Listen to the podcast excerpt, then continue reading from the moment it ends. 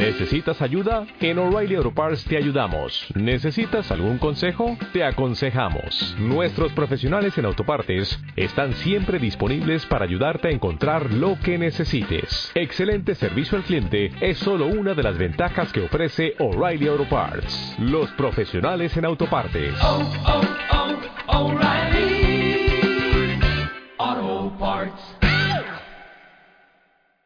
Bien, Dios les bendiga en esta mañana. Déjenme leerle de mi Biblia. Voy a empezar por leer, dice Efesios capítulo 1, versículos 1 en adelante. Dice Pablo, apóstol de Jesucristo por la voluntad de Dios, a los santos y fieles en Cristo Jesús que están en Éfeso. Gracia y paz a vosotros de nuestro Padre y del Señor Jesucristo. Bendito sea el Dios y Padre de nuestro Señor Jesucristo que nos bendijo con toda bendición espiritual en los lugares celestiales en Cristo Jesús. Yo quiero contarte que estamos empezando una nueva serie, una serie que se llama Cero Kilómetros.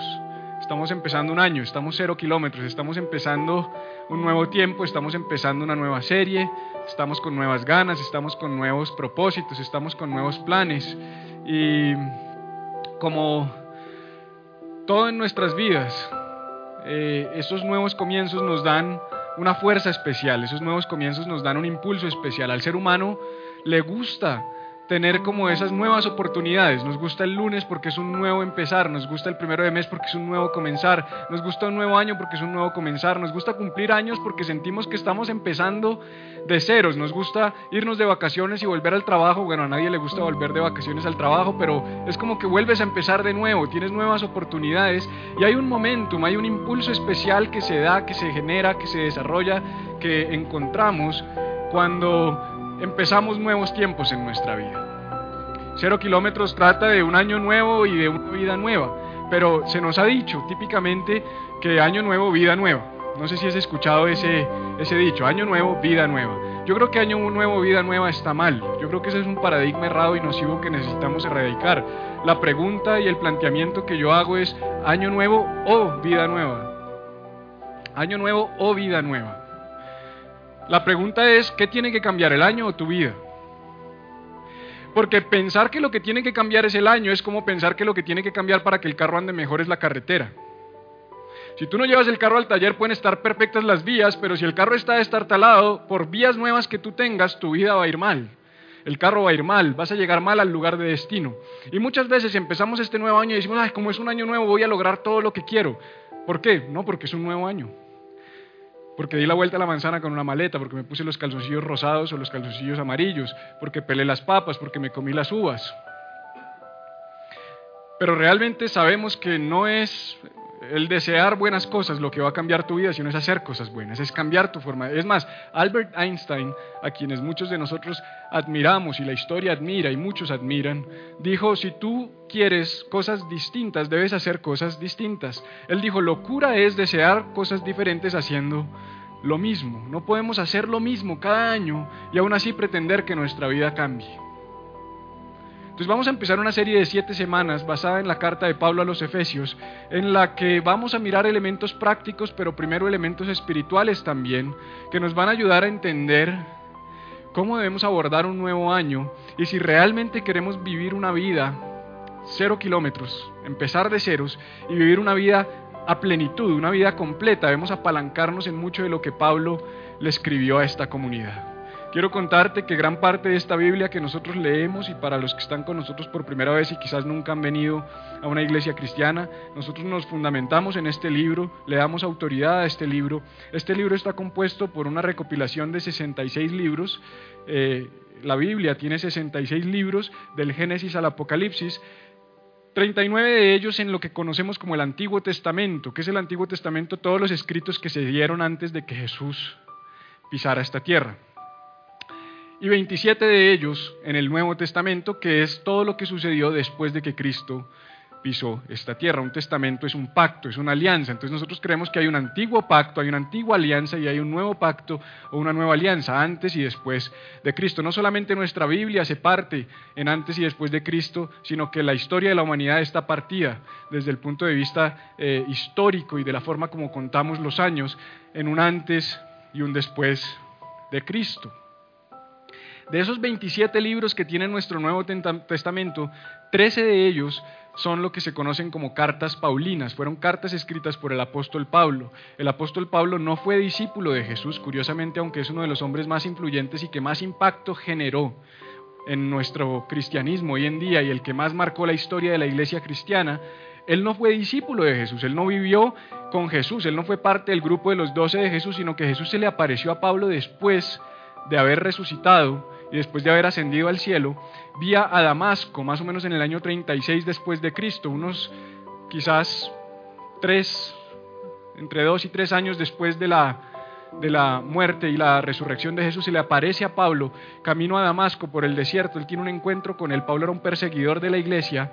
Pablo, después de tener este encuentro con Jesús, empieza a, o se convierte en el mayor promotor del cristianismo y él escribe 13 de los 27 libros que nosotros tenemos en nuestro Nuevo Testamento. 13 de 27, si alguno es matemático, viene dando como el 50%, el 48 punto y pico por ciento. Quiere decir que casi la mitad de nuestro Nuevo Testamento fue escrito por el apóstol Pablo. Pero hay algo que tenemos que entender y es que esas cartas que fueron escritas por Pablo, evidentemente él no las escribió desde una máquina de escribir como estas ni desde un iPhone como el que nosotros lo haríamos hoy en día. Él lo escribió con su puño y letra. Estas cartas iban intencionadas e iban dirigidas a comunidades reales comunidades específicas, comunidades que realmente existieron. Entonces nosotros venimos y leemos estas cartas y decimos, eh, eh, por, eso, empecé leyéndote en, en, Primera de Corintios el Pablo, apóstol de Jesucristo por la voluntad de Dios, a los santos y fieles en Cristo Jesús que están en Éfeso. Él es claro, le estoy escribiendo a los santos que están en Éfeso.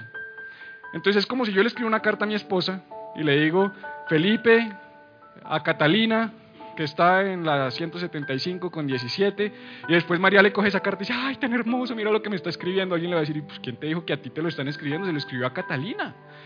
Y Pablo está diciendo aquí que es a los cristianos en Éfeso. Lo que pasa es que después ellos sin saberlo, como estos libros estaban inspirados por el Espíritu Santo, cuando se recopilaron y muchos años después se creó lo que es nuestro canon eh, eh, eh, bíblico, lo que nosotros le consideramos nuestro libro, nuestro canon bíblico, eh, pues tomamos esos libros de lo que ellos escribieron, que ellos se lo escribían a una comunidad específica, y derivamos una cantidad de principios espirituales profundos que tienen la capacidad de transformar nuestras vidas y los aplicamos hoy.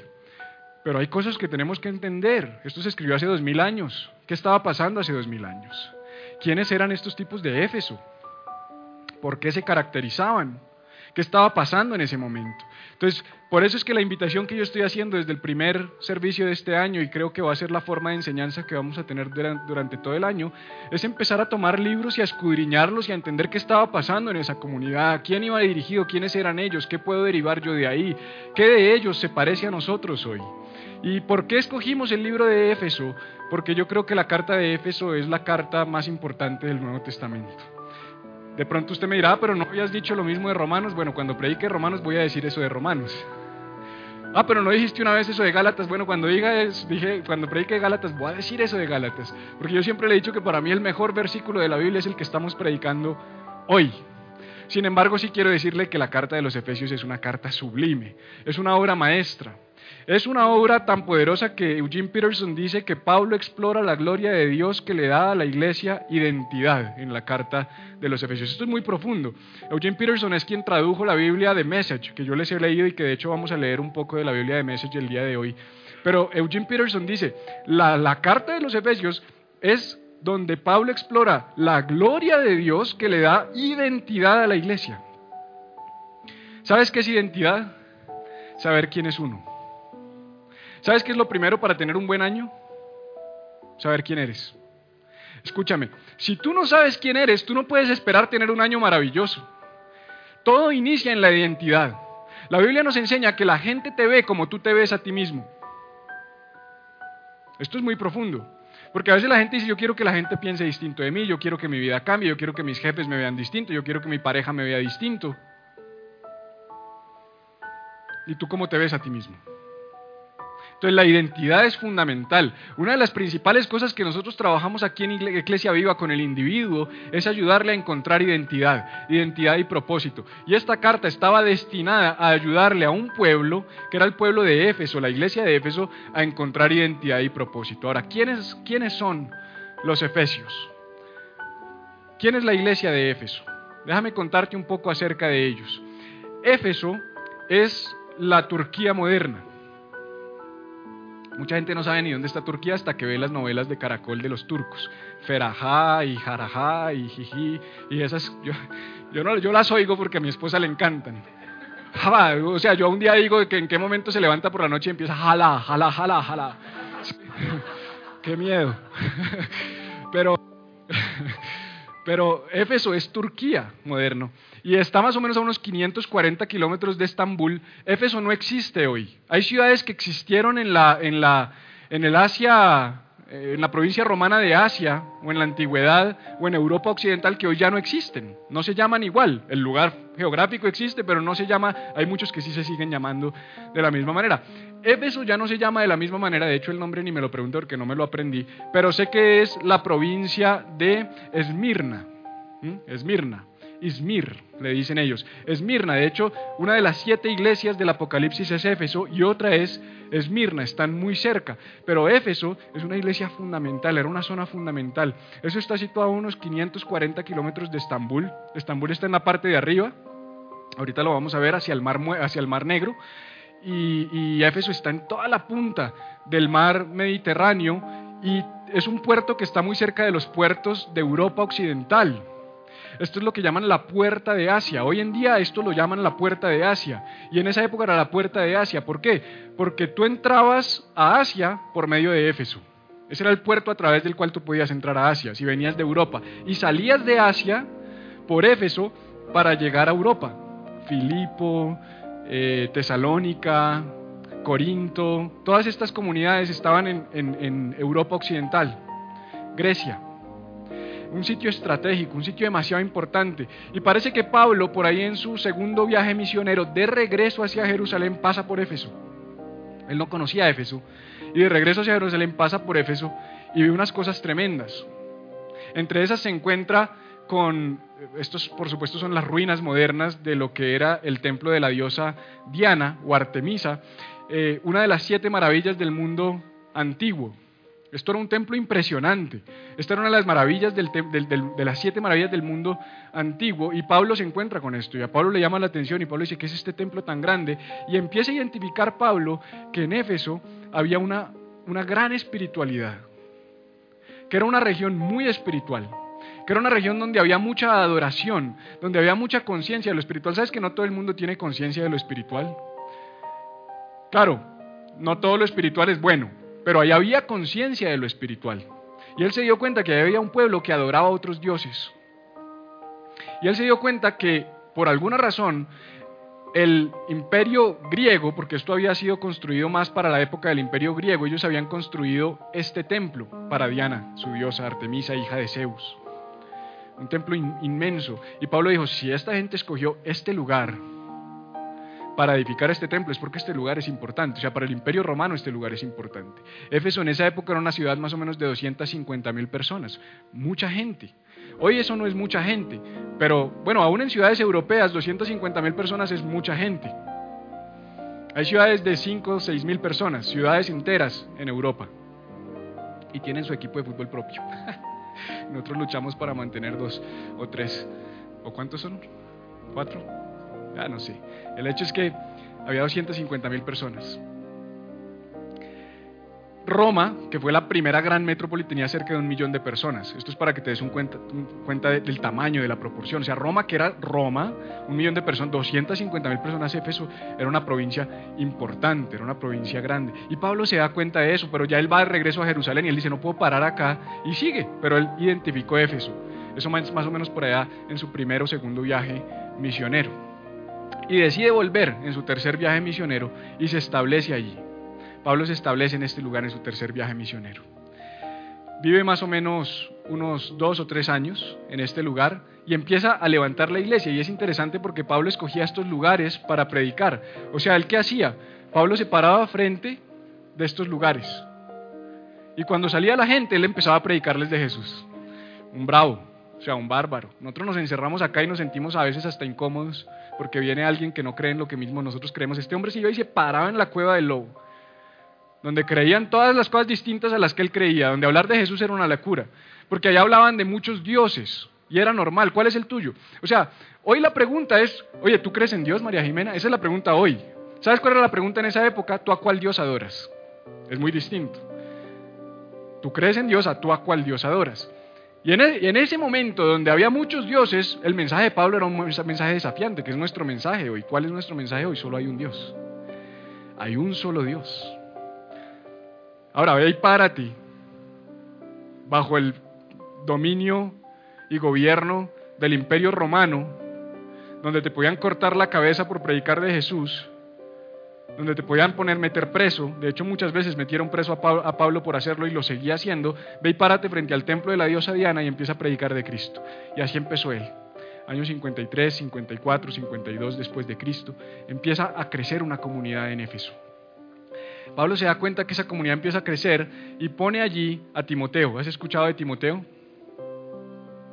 Timoteo es el primer pastor de la iglesia de Éfeso era discípulo de Pablo, y lo pone allí para que pastoree esta comunidad. Pablo se da cuenta, mire, Pablo era el hombre de la mano derecha, de la mano derecha de Pablo, Timoteo, era el hombre de la mano derecha de Pablo. El hombre de la mano derecha uno lo pone en las cosas más importantes, uno le delega las cosas más importantes. Era tan importante Éfeso que Pablo dijo, a Timoteo lo va a poner aquí, a pastorear aquí.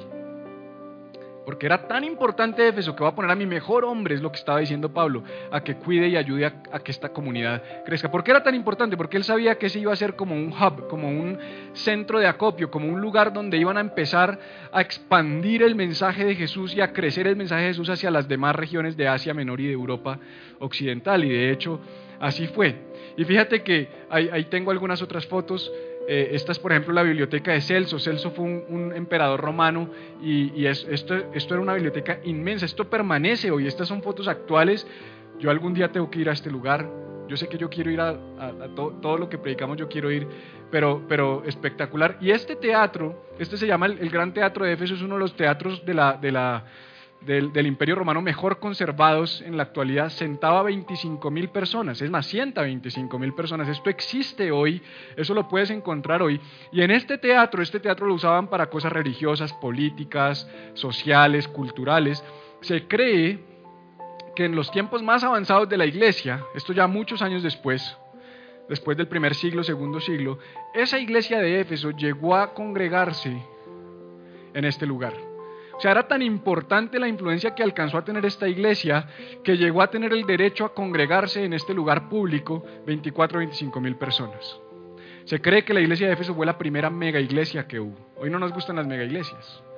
Hoy la gente no le gustan las mega iglesias. Alguien nos decía en estos días, es que yo iba a, a tal iglesia y no me gusta porque cada vez que iba me sentía como yendo por primera vez.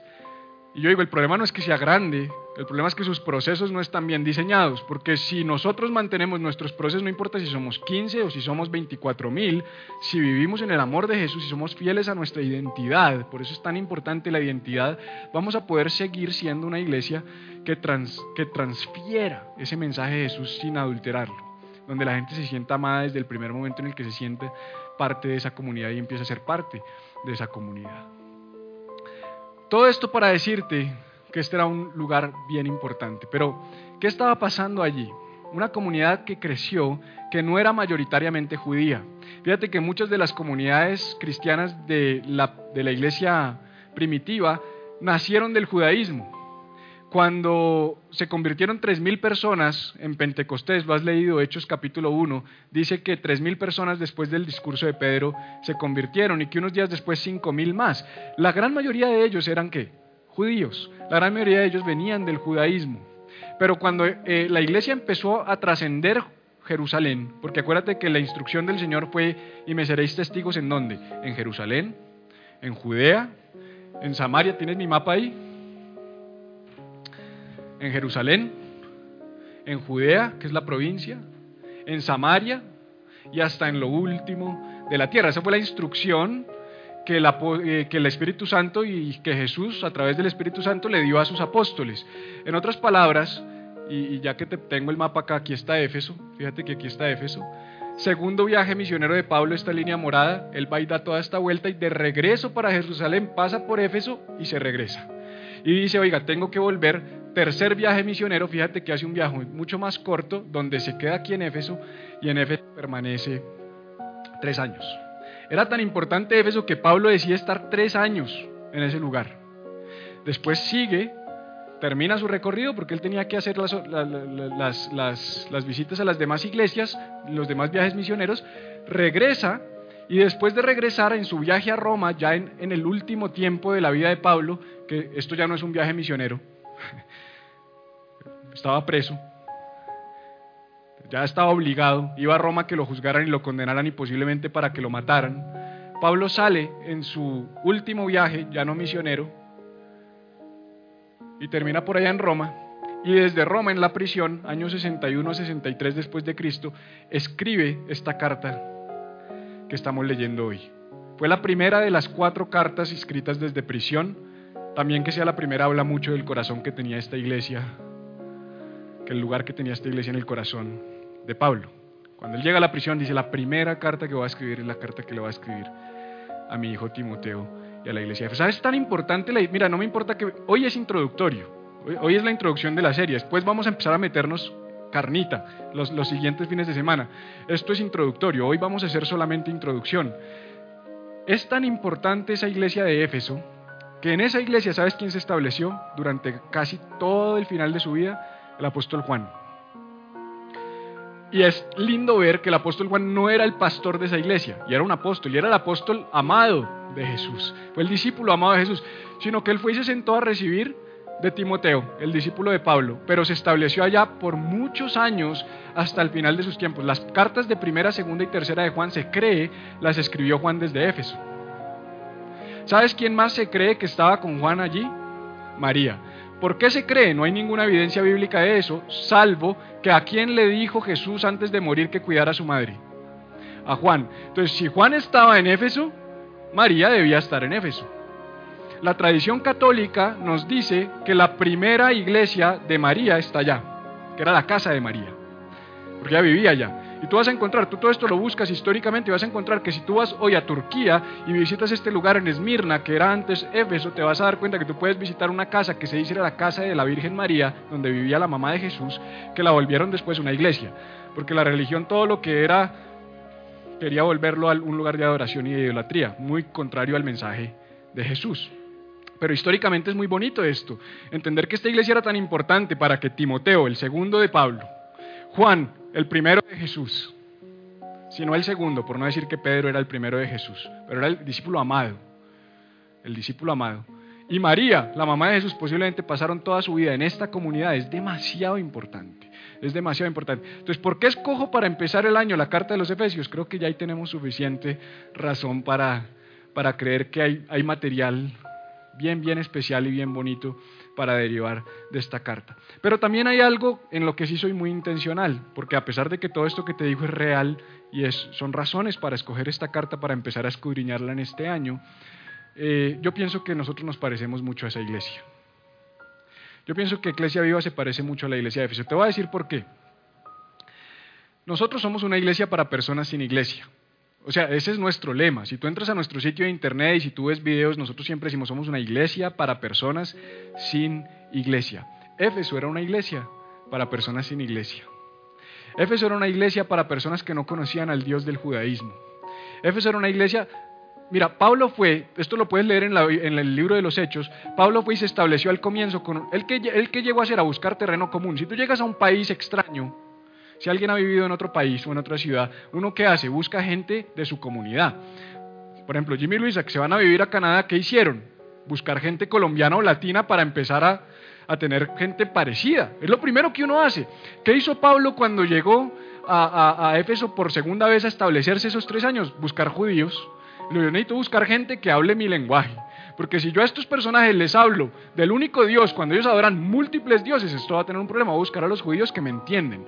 Va a ser difícil porque voy a tener que convencerlos de que Jesús sí es el Mesías, pero voy a tirar más bien esa carta y resulta que Pablo se estrella y se da cuenta que los judíos no lo reciben bien y dice, ¿sabe que me voy? Y alquila un cuarto y empieza la iglesia en un cuarto. Esto lo encuentras en el libro de los Hechos.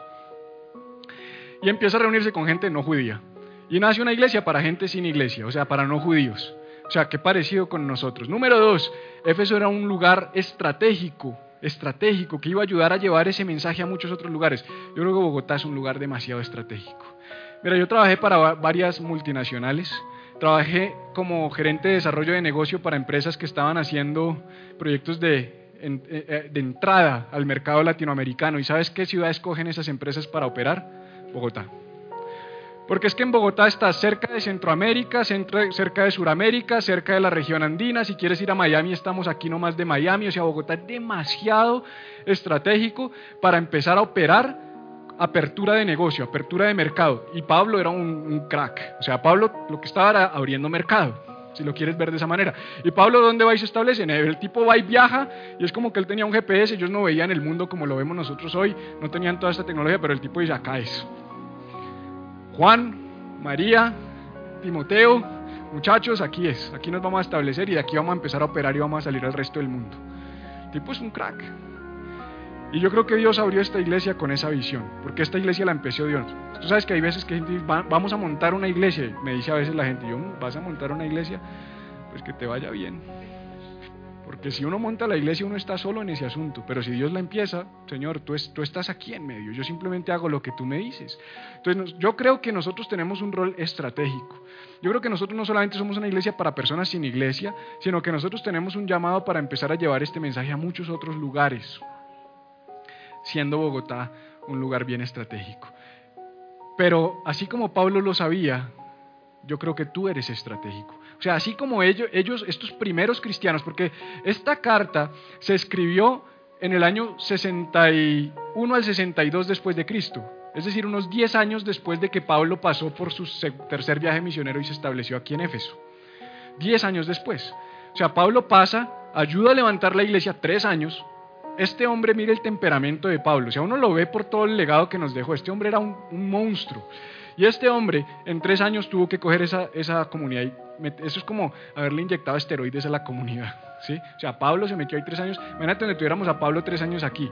Nos llevamos toda la manzana, todo Toberín se vuelve iglesia viva con un monstruo de esos.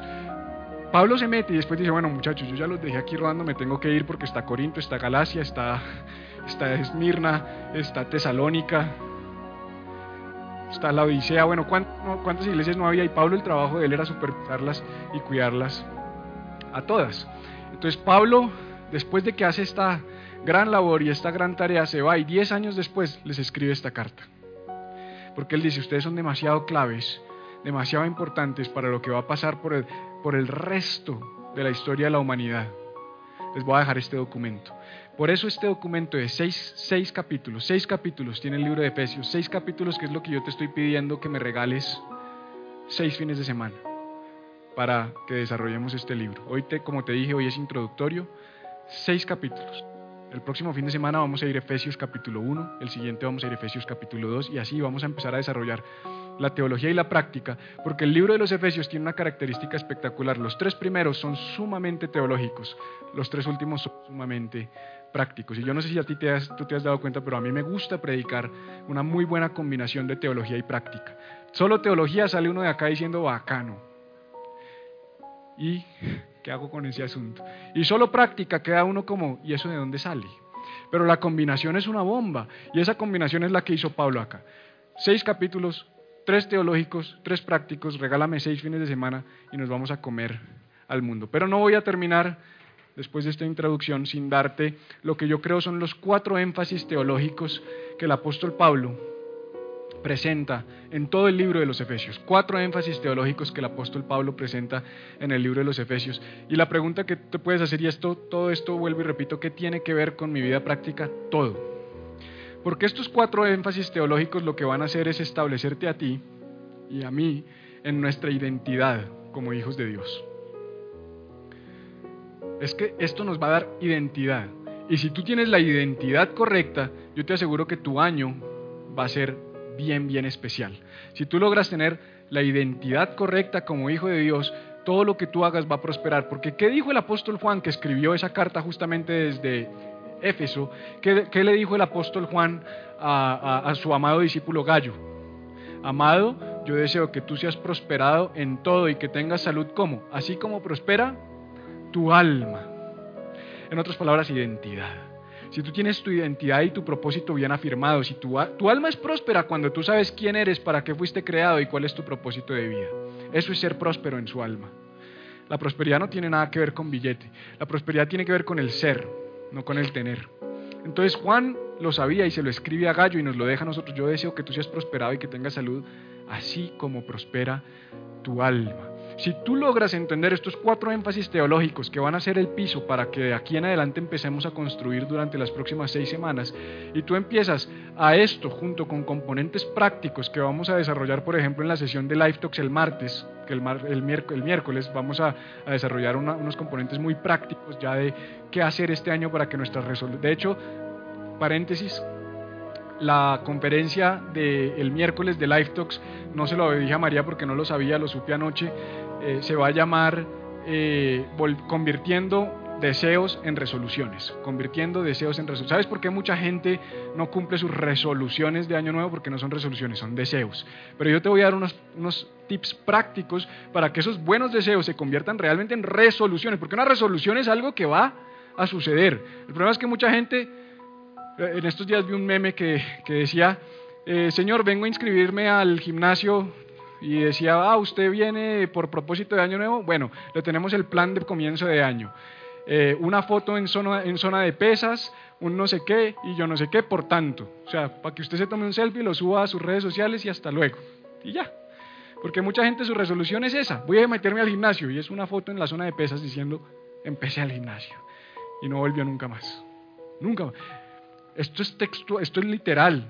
Hablando con una persona que, que, trabaja en este mundo de los gimnasios, me contó que hay gimnasios que para la temporada de enero y máximo hasta mediados de febrero alquila máquinas adicionales para suplir la demanda que tienen los primeros dos meses del año y después las devuelven.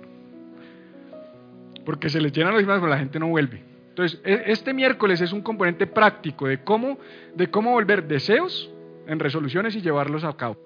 Hoy te estoy dando el fundamento teológico porque yo creo que nadie puede cumplir una resolución si antes no está bien en su interior. Entonces, cuatro énfasis teológicos del libro de los Efesios. Y con esto termino. Énfasis número uno lo encontramos en Efesios 1.19 y es que tenemos un Dios supremo. ¿Recuerda quién le estaba escribiendo Pablo? Pablo le estaba escribiendo a una comunidad que creía en qué? Muchos dioses. Mucha gente, y especialmente si hablamos de personas que vienen de no iglesia, sus resoluciones de año nuevo típicamente han venido acompañadas de buenos deseos, de superstición, ¿sí? Mucha superstición, en nuestro país hay mucha superstición, ya lo dije, la vuelta de la manzana, las maletas, los cucos, las uvas, todas estas cosas, el gato negro, ay, toque madera, porque entonces, sí, todo, este tipo de cosas, e, eso era la iglesia de los Efesios. Eso era la iglesia de Éfeso. Entonces Pablo dice, hey, un momento, tengo que empezar a resetear tu cassette. Tengo que hacer un cambio de chip. Tengo que cambiar tu disco duro. Hay que formatearlo, hay que meterle la información correcta. Acuérdate que la forma de edificar un buen paradigma es derrumbando antes paradigmas nocivos, esquemas de pensamiento nocivos. Entonces, la patica de conejo, todas estas cosas. Esta gente que creía en la, en la diosa Diana y todas estas cosas, Pablo dice, no, no, no, no, no, espérate, es que el Dios al que tú y yo servimos es diferente. Primero que todo, nuestro Dios es con D mayúscula. Lo que está diciendo Pablo es nuestro Dios es el Dios. Todos los demás dioses perfecto, pero nuestro Dios es un Dios supremo. Nosotros tenemos un Dios grande. El Dios en el que tú y yo creemos es un Dios grande. El Dios que te va a acompañar en este año 2018 es un gran Dios. El Dios que va a ir contigo de la mano en este 2018 es un Dios inmenso, es un Dios inusual, es un Dios más grande que cualquier otro Dios, es un Dios mucho más... Puede que el templo de Diana sea más grande que el cuarto en el que nosotros nos reunimos, decía Pablo. Pero nuestro Dios es mucho más grande que Diana. Nuestro Dios es, más, tan es así que si tú lo lees en el libro de los Hechos, lo vamos a leer probablemente en algún momento de esta serie, el apóstol Pablo un día estaba predicando y dice que mucha gente, mucha gente de los que seguían a la diosa Diana se convirtió al cristianismo. Y el platero, el platero era el que trabajaba la plata, que hacía los ídolos de la diosa Diana en plata, se puso tan bravo porque le dañó el negocio, porque la gente ya no compraba las estatuillas de Diana, que se fue a donde los romanos y les dijo, hay un tipo que está dañando la economía de la ciudad. ¿Y qué, hicieron con Pablo? a paliarlo y para la cárcel, mijo, porque era lo que siempre le pasaba cuando se metía en los asuntos políticos y financieros. Pero es que, o sea, por eso es que nosotros como iglesia no podemos seguir creyendo que estamos haciendo un cambio cuando nos encerramos y llenamos este lugar.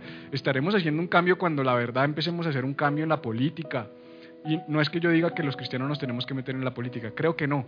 Pero creo que si tú vives la vida que tú tienes que vivir, el cambio político sucede en las casas. El cambio de estilo de vida sucede en las casas, en las familias, en los hogares. No yéndose a marchar, es cómo educas a tus hijos, es qué pasa en tu familia, es cómo trabajas, es cómo vives los principios de Cristo en tu vida vida. Entonces Pablo estaba diciendo, tú y yo tenemos un Dios supremo. Y dice lo siguiente, Efesios 1.19, ¿y cuál? La supereminente grandeza de su poder. Esas son palabras mayores. La supereminente grandeza de su poder para con nosotros, los que creemos, según la operación del poder de su fuerza, la cual operó en Cristo, resucitándole de los muertos y sentándole a su diestra en los lugares celestiales. Fíjese, sobre todo que principado y autoridad y poder y señorío, todos estos términos ellos los entendían. Ellos sabían de qué estaba hablando Pablo. Ellos sabían que estaba hablando de sus dioses, que estaba hablando de los poderes, que estaba hablando de las autoridades. Dice, Jesús está sentado por el poder de Dios, por este Dios supremo que tenemos, sobre todo principado, autoridad, poder, señoría y sobre todo nombre que se nombra, no solo en este siglo, sino también en el venidero. Y sometió todas las cosas bajo sus pies y lo dio por cabeza sobre todas las cosas a la iglesia. Y el 23 dice, la cual es su cuerpo, la plenitud de aquel que todo lo llena en todo. O sea, Pablo lo que estaba diciendo es, mira, nuestro Dios no es igual a tus dioses.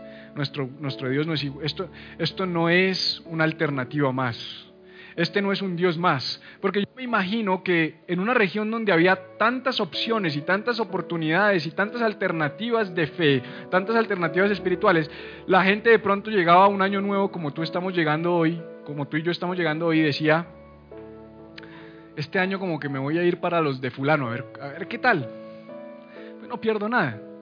Y entonces este año se matriculaban en la iglesia de tal cosa en la creencia de tal cosa. Y de repente es posible que muchos hayan llegado a Pablo así. Pues veamos a ver qué es lo que hablan de este Dios de los judíos y de este Cristo que resucitó. Y Pablo dice, no, no, no, no, esto no es cualquier opción. Esta es la opción.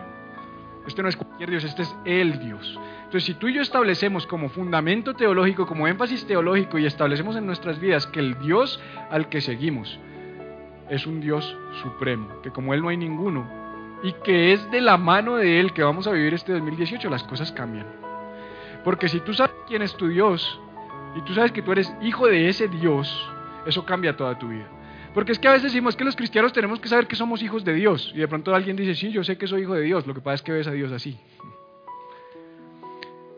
O sea, si yo tengo a mi papá, pero yo a mi papá lo veo así, ¿qué orgullo me va a dar a mí ser hijo de mi papá? Tú tienes que saber que no solamente eres hijo de Dios, sino que Dios es un Dios grande, Dios es un Dios inmenso, como Él no hay ninguno. Segundo énfasis teológico que te quiero dar en esta mañana, no solamente tenemos un Dios grande, sino que es un Dios que nos ha dado una grandiosa salvación. Nuestro Dios es un Dios que nos ha dado una grandiosa salvación. Y no solamente es grandiosa, sino que nos ha regalado una grandiosa salvación. O sea, esa salvación que Dios nos da es un regalo. El versículo más conocido del libro de los Efesios, Efesios 2, capítulo 8, versículo al 10, el, el, versículo más conocido de la gracia de Dios en toda la Biblia. No hay ningún otro versículo que hable de la gracia de Dios que se recite tanto como Efesios capítulo 2, versículo 8, que dice, porque por gracia sois salvos, por medio de la fe y esto no de vosotros, pues es don de Dios, no por obras, para que nadie se gloria. Esto es demasiado importante. Vamos a empezar a, desmenuzar e, e, estos dos pasajes. Dice, dice el apóstol Pablo, dice, porque por gracia sois salvos. Tenemos que entender que la salvación siempre ha sido un asunto que concierne al ser humano, siempre, no importa la religión, no importa el sistema de creencias, no importa la fe, no importa el mundo en el que vivías, no importa la cultura, la salvación entendida como qué viene después de la muerte, qué va a pasar después de mi vida, qué va a pasar el día que muera, siempre ha sido algo que ocupa y que preocupa a los seres humanos. Y Pablo está diciendo algo tremendo. Él está diciendo, por gracia sois salvos. Porque todos los demás sistemas de creencias te decían, tú quieres ser salvo, tienes que hacer tal cosa, tal cosa, tal cosa, tal cosa, tal cosa. Y lo logras entonces. Y de repente el día que te mueres estás alineadito y firmecito en esas cosas, te salvaste. En otras palabras, la gente vivía con una expectación terrible de juicio y de condena y hay que estar bien y me tengo que portar bien. Y entonces eso es lo que enseña la religión. ¿Qué enseña la religión? La religión enseña que yo tengo que hacer cosas para agradar a Dios. ¿Qué enseña el Evangelio de Jesús? Que tú no tienes que hacer nada porque Él lo hizo todo por ti. Y eso está diciendo Pablo ahí, dice, por gracia eres salvo. Y fíjate que sigue diciendo, por medio de la fe, y esto no de vosotros. En otras palabras, tú no tienes nada que, aportar en tu salvación. ¿Por qué? Porque es un don de Dios, que es un don, un regalo. No por obras, vuelve y dice, no por obras. O sea, Pablo, podría decir hasta ahí, porque es un don de Dios, punto. Pero vuelve y dice, no por obras. Porque el que él diga es un don de Dios pudiera ser que algunos dijeran, ah, ok, ¿y qué tengo que hacer para ganarme ese don? Porque vivimos en una cultura donde quieres un regalo mío, Jime, te lo tienes que ganar. No, pero es que es un regalo. Pero en nuestra cultura sí condicionamos a la gente. Yo le doy regalo si se porta bien. Antes no es regalo, me lo estás cobrando. La, paga es que me porte bien. Entonces Pablo vuelve y dice, es un regalo, ah, y por si acaso, no por obras. O sea, no tienes que hacer nada. ¿Y por qué no es por obras? Para que nadie... Entonces te lo traje en la versión de Message, lo traduje. Dale a la siguiente, Mariale. Yo te he contado que Eugene Peterson, Eugene Peterson es un señor que ya está en, sus tal vez noventas, ochentas, noventas, que tradujo la Biblia del hebreo al inglés. Él tomó el libro, el texto original del hebreo al inglés. Y, y, es espectacular. Lamentablemente The Message no existe en español. Sería algo así como el mensaje. Pero Camilo, que no está acá, que seguramente viene a la segunda reunión, como yo siempre uso The Message y, les traigo cosas de The Message y yo las traduzco, un día se me acercó y me dijo, tío, porque Camilo es mi sobrino, me dijo, tío, ¿quieres que, que te traduzca The Message, yo la puedo traducir. Y él abrió un Drive en, Google Drive y en colaboración él está traduciendo The Message. Entonces le dije, bueno, empieza por Efesios y ya me tiene todo Efesios 1, 2 y creo que el 3 traducidos al español.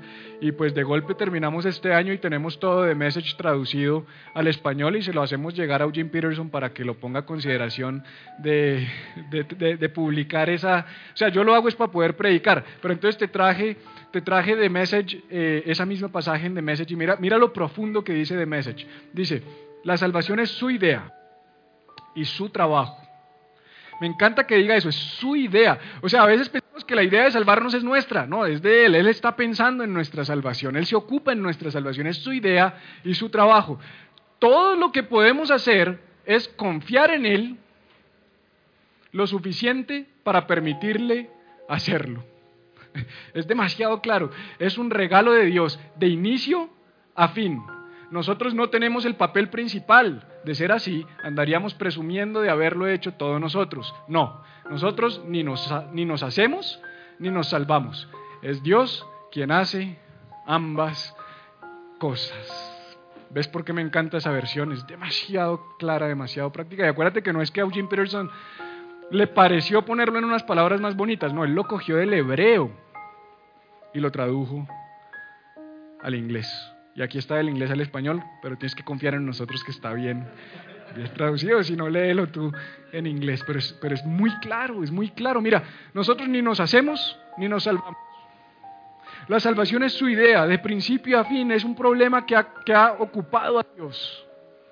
Por eso la Biblia dice en el libro de Apocalipsis, por eso la Biblia dice en el libro de Isaías, por eso la Biblia dice en el libro de Primera de Pedro que es el Cordero que ha sido inmolado cuando? Desde antes de la fundación del mundo. En otras palabras, Jesús murió antes de que el mundo fuera creado. ¿Cómo así? ¿No fue en el año 2000?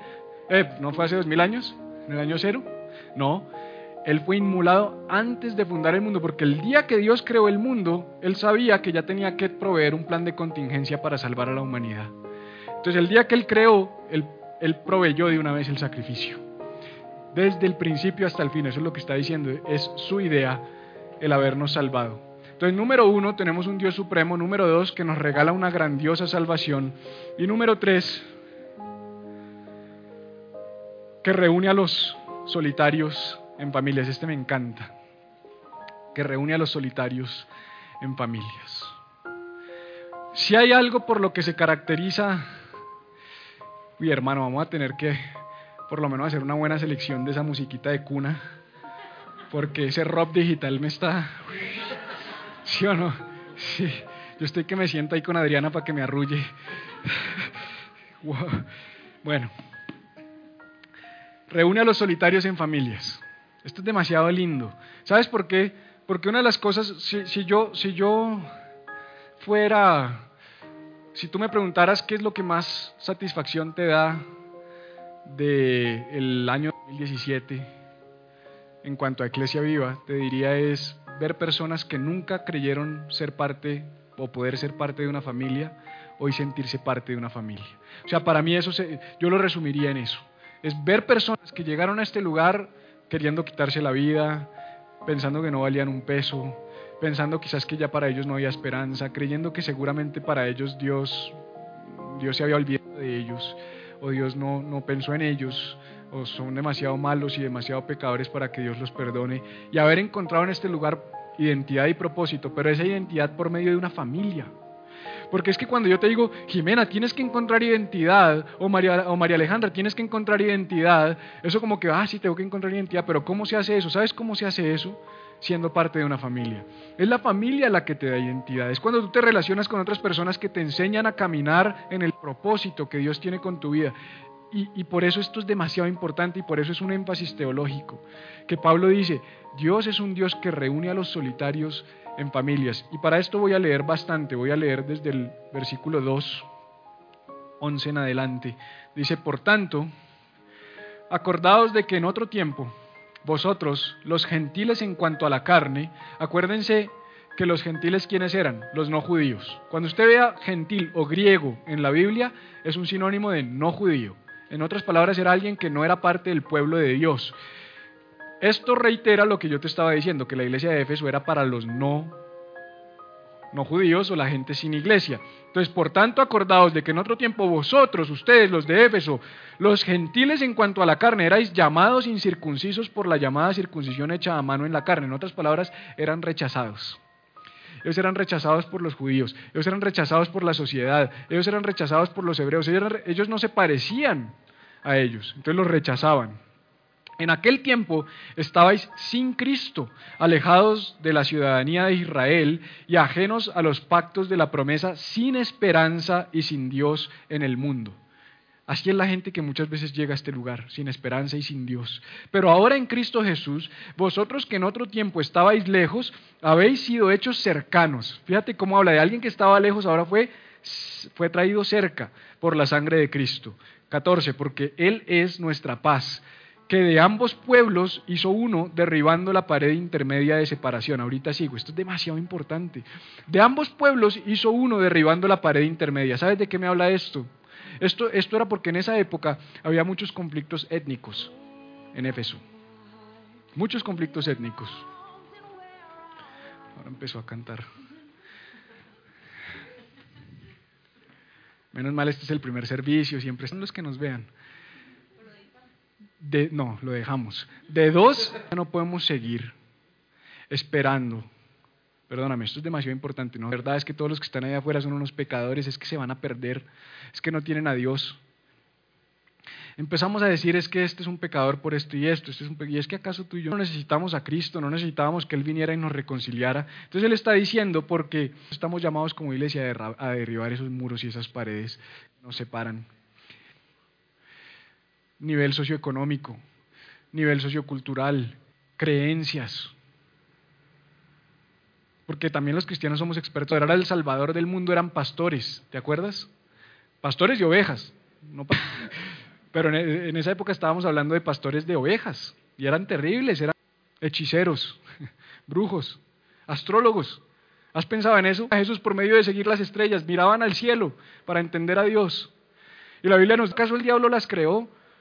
Es que cada uno va a tener un momento de encontrarse con Cristo. Nosotros tenemos en la carne, aboliendo en su carne las enemistades, la ley de los, de los dos, en sí mismo de los dos uno solo, un nuevo hombre, en ellas las enemistades. Y vino y anunció las buenas nuevas de paz y vosotros que estabais lejos, que por medio de él los unió, porque por medio de él los uno. Tenemos entrada por un mismo espíritu al Padre, ciudadanos de los santos y miembros de la familia de Dios, edificados sobre el fundamento de los apóstoles y profetas, siendo la principal piedra del ángulo Jesucristo. Entonces, énfasis número uno, ¿cuál es? Énfasis número dos. Nos ha regalado una grandiosa salvación. Énfasis número tres, reúne a los solitarios. Si para algo existe Iglesia Viva, es para traer a esas personas solitarias que están sin Dios y sin familia y hacerlas parte de esta familia. Eso no se nos puede olvidar nunca. Y por último, último énfasis teológico, nos bendijo con toda bendición. Efesios, y esto fue con lo que empezamos leyendo, Efesios capítulo 1, versículos 1 al 3. Dice, el 3 dice, bendito sea el Dios y Padre de nuestro Señor Jesucristo, que nos bendijo con toda bendición espiritual en los lugares celestiales en Cristo. Hay algo que me llama mucho la atención de esta declaración de Pablo a la iglesia. Versículo 3, empezando su carta. Fíjate que los primeros dos son introductorios. Pablo, apóstol de Jesucristo, a la iglesia, los santos que están en Éfeso. Y después dice, ahora sí, benditos sean, viene la bendición, benditos sean. Eh, bendito sea el Dios y Padre de nuestro Señor Jesucristo, que nos bendijo con toda bendición. Es la primera declaración del libro de los Efesios. Yo creo que por el entorno en el que se movían, yo creo que por el momento en el que se movían y el contexto en el que se movían eh, los, que formaban la comunidad de, de, los Efesios, la iglesia de Éfeso, eh, ellos eran dados a creer que iban a tener un buen año, si quisieras traerlo a nuestro contexto actual, contexto actual, por cómo se comporta, por si estás bien alineado delante de tu Dios o no estás bien delante de tu Dios. Por eso, en ciertos lugares donde le dicen a la gente, mm, estás enfermo, ¿no será que estás pecando? Mm, no prosperas, ¿no será que hay pecado en tu vida? Ah, todo te sale mal, ¿no será que es que hay algo que está alejándote de Dios? E, esa no es nuestra fe, esa no, ese no es el Evangelio de Jesucristo. Eso es lo que a veces queremos predicar y queremos hacer que la gente crea porque es más fácil. Es más fácil controlarte y manipularte de esa manera. Es más fácil hacerte que vengas a la iglesia juicioso cada ocho días y te digo, mm, si faltas a la iglesia te vas a morir y te vas a condenar en el infierno. Pero no es así. No es así, estaríamos predicando otro evangelio. O sea, Pablo lo que le dijo es, mira, bendito sea Dios nuestro Padre y el Señor Jesucristo, quien nos bendijo. ¿Cuándo nos bendijo? En la cruz. ¿Te acuerdas cuáles fueron las últimas palabras de Jesús en la cruz? Consumado es, del griego tetelestai. La deuda ha sido pagada. Eso lo encuentras en el libro de Juan. Las últimas palabras de Jesús colgado en la cruz, tetelestai. Consumado es, la deuda ha sido pagada, mi misión ha sido terminada. Benditos con toda bendición. Puso un sello. En otras palabras, ¿qué le podemos añadir tú y yo a nuestra bendición? O sea, Pablo está diciendo que nos bendijo con toda bendición. Además, ¿dónde nos bendijo? en los lugares celestiales en Cristo. Entonces aquí sí te quiero enseñar algo, para que no parezca una contradicción, porque como yo te decía, vamos a entrar en, yo te voy a enseñar durante estas siete semanas o las siguientes seis semanas un componente eh, contextual, siempre vamos a entrar en contexto, dónde estamos, qué está pasando, por qué se está hablando esto, un componente teológico y un componente práctico. El componente teológico es este, este es uno de los cuatro pilares teológicos. ¿Cuál es? Es ya estás bendito con toda bendición, pero ¿dónde? En los lugares celestiales. ¿Cuál es tu tarea y mi tarea? Y aquí esto es para que no choque la predicación con la teología sino en la práctica nos, nos, volvamos prácticos y entendamos cómo se baja la teología a la práctica, él nos bendijo con toda bendición en lugares celestiales, pero tú y yo estamos encargados de bajar esa bendición de los cielos a la tierra. ¿Cómo lo hacemos? Viviendo una vida práctica de principios, viviendo una vida práctica que se alinee con los principios de la palabra de Dios. Ahí es, donde, es donde hay un cortocircuito en muchos lugares. Porque muchos dicen, no, ya somos benditos, hagamos lo que se nos dé la gana porque somos benditos. Y tienen una vida, perdón la expresión, de perros. Otros dicen, no, no somos benditos, tenemos que ganarnos la bendición. Yo te digo lo que dice Pablo, eres bendito con toda bendición en los lugares celestiales. En otras palabras, en el cielo ya hay una orden para bendecirte. Tú no tienes que ganarte ese favor para que te bendigan. Tú no tienes que ganarte eso. Eso por gracia lo recibes. Dios ya te lo dio. Él ya te bendijo con toda bendición. ¿Qué tienes tú que hacer? Tomar esa bendición y apropiarla. Si yo te digo, te regalo esto, pero tú no lo tomas, yo te lo puedo regalar, pero si tú no lo tomas, ¿sí o no? ¿Qué pasa con el regalo? Nada, se pierde. Se pierde. Cuando a ti te regalan algo, tú tienes que desempacar el regalo y usarlo. Esa es tu tarea. Te voy a mostrar la tarea aquí. Me voy a devolver un poquito.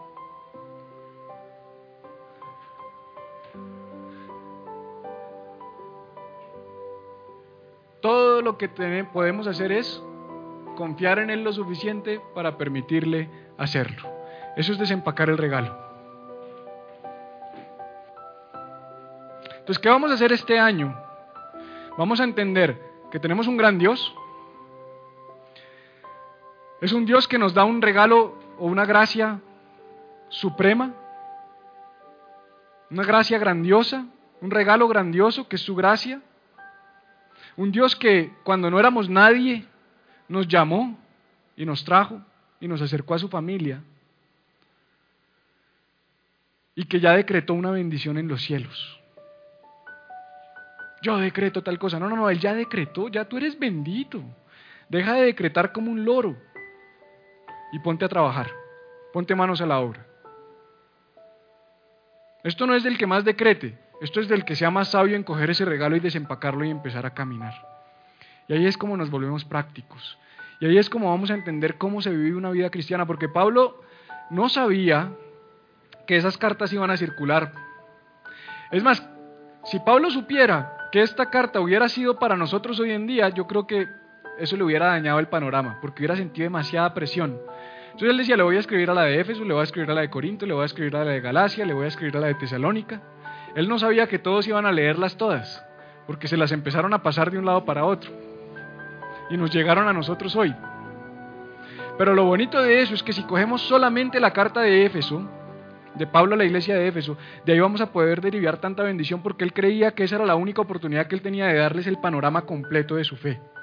Y eso es lo que nosotros vamos a hacer para empezar este año bien, bien, bien fundamentados. Entonces la pregunta es, y con esto termino,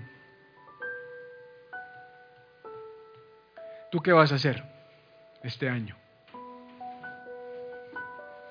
¿Vas a creer que es que, que te cambiaron la carretera? Porque mucha gente está así y dice, año nuevo carretera nueva. Sí, el carrito viejo está, está desinflado, ¿qué vas a hacer? O sea, hay que empezar a cambiar. Entonces, ya vamos a cambiar el corazón, vamos a cambiar el, motor y las ruedas, que es la teología. Ahora vamos a ponerlo a andar también. Y eso es lo que vamos a hacer estas 12 semanas.